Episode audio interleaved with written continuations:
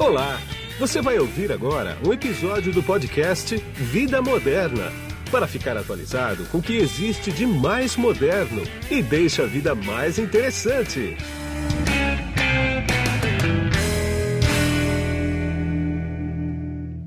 Bom, quem está comigo nesse podcast aqui é o Guilherme Stefanini, que vai dizer para a gente como que a Stefanini, que é uma empresa já de 32 anos da área de tecnologia, está presente em 41 países e aqui, na, aqui no Brasil acredito que seja uma das maiores. Mas eu vou querer saber do Guilherme como que está a Stefanini posicionada na transformação digital e nessa nova economia 4.0. Tudo bem, Guilherme? Tudo bem, Guido. Obrigado aí pelo, pelo espaço. Eu acho que Uh, se você for ver, nossa transformação digital começou muito tempo antes. Então, nosso próprio modelo organizacional já suporta uma cultura mais digital de empreendedorismo, de inovação, de procurar novas soluções para o cliente. Acho que, felizmente, o ramo que a gente trabalha de tecnologia hoje é um ramo que ajuda uh, é fundamental na transformação digital. A gente não acha que só isso, tem uma parte de cultura, de negócios que a gente vem trabalhando junto aos nossos clientes.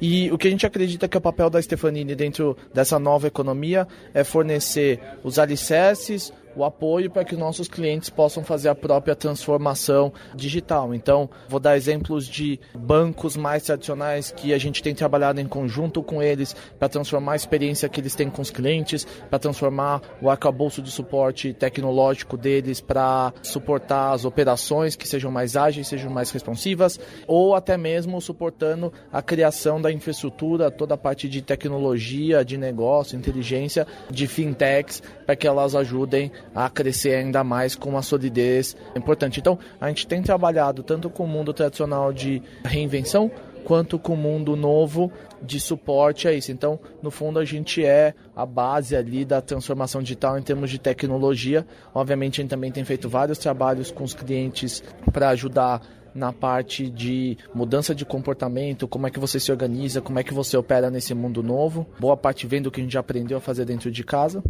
Pois é, eu queria só pegar um ganchinho aqui. O que, é mais difícil hoje que se encontra nas empresas? É a transformação digital ou é a transformação cultural? Porque o que mais pega é a transformação cultural, né? Com certeza.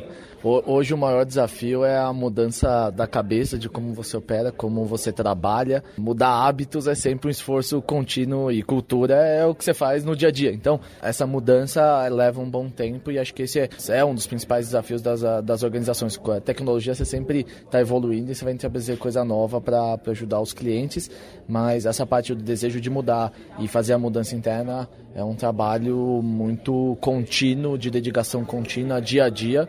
Então é claramente, acho que o maior desafio é a mudança cultural para ser, para que consiga fazer chegar do outro lado e reinventar as empresas. Entendi, Guilherme. Agora me diz uma coisa. A empresa acho que é mais velha que você, né? Você tá, não sei quantos anos você tem, mas tem cara de ter uns 28, 29, né? Há quanto tempo que você acompanha a empresa já? Quer dizer, ela já é uma coisa natural na tua vida? Ela veio antes de mim, uns quatro anos antes de mim. É, foi interessante que peguei toda a fase de crescimento, obviamente, ao longo uh, do ciclo de vida meu e tal. Acho que tanto o Marco quanto a Graça, meus pais que fundaram a empresa, foram muito próximos nossos, uh, sempre foram muito presentes. Então, acho que a discussão de negócio permeava todas as nossas convivências. Acho que tem, tem um cerne ali do, do que a gente faz. Então, claramente, você convive muito, entende, foi ouvindo e vai aprendendo.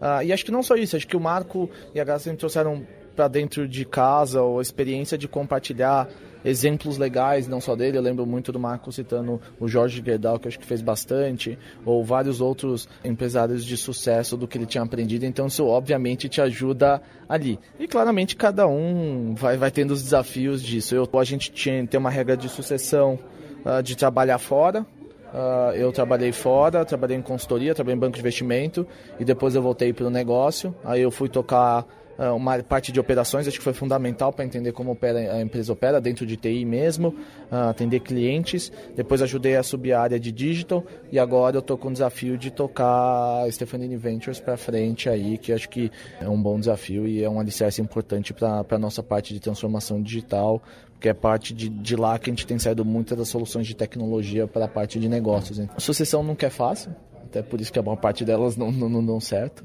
Estamos trabalhando para dar certo, nunca sabemos.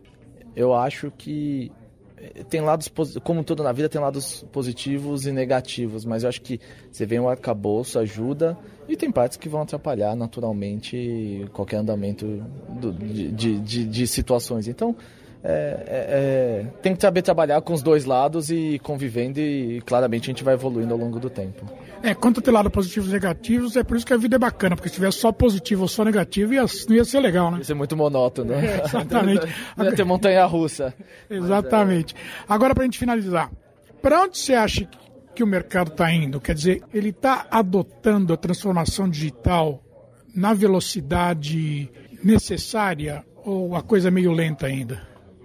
Pô, você vai ser suspeito, porque como a gente está trabalhando nisso, sempre você quer que seja mais rápido, né? Mas acho que tem o passo, cada um sabe os desafios que tem, as restrições que tem, então é, é difícil avaliar o, o quão rápido ou para onde está indo, porque acho que cada setor tem um desafio específico. Então, quando você pega, por exemplo, uma torre de indústria, claramente ela tem olhado muito mais para eficiência. Quando você pega alguma coisa mais voltada ao lado de relacionamento com o consumidor, você quer muito mais inteligência, proximidade, conseguir conversar individualmente, dando, usando tecnologia para ter escala. Então, eu acho que vai defender muito o desafio de cada empresa, a maturidade que tem, os desafios que ela estão olhando para frente.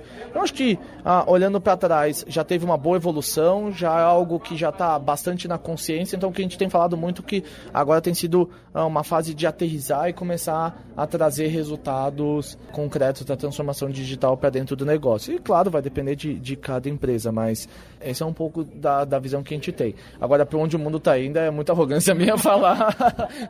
é, claramente, é, não, não, não, não ter nem bola de cristal, gostaria de ter, mas é, e, e também acho que tem muito ainda para rolar para eu poder falar para onde o mundo está indo. Acho que essa resposta é mais fácil para o site Anadela, para o pessoal do Google, eles vão responder melhor que eu, claramente. Você sabe que jornalista pergunta qualquer coisa, né, cara? A resposta não, é que é, não tem pergunta indiscreta, a resposta que é indiscreta, né? Não, mas é uma boa pergunta. Não, é uma boa pergunta. Acho que é importante. Eu acho que conforme você vai fazendo ela para várias perguntas, talvez você seja a melhor pessoa para me responder para onde a gente está indo, que você conversa com mais gente do que eu com a mesma pergunta. Então acho que você, você vai poder é, me responder melhor para onde a gente está indo aqui.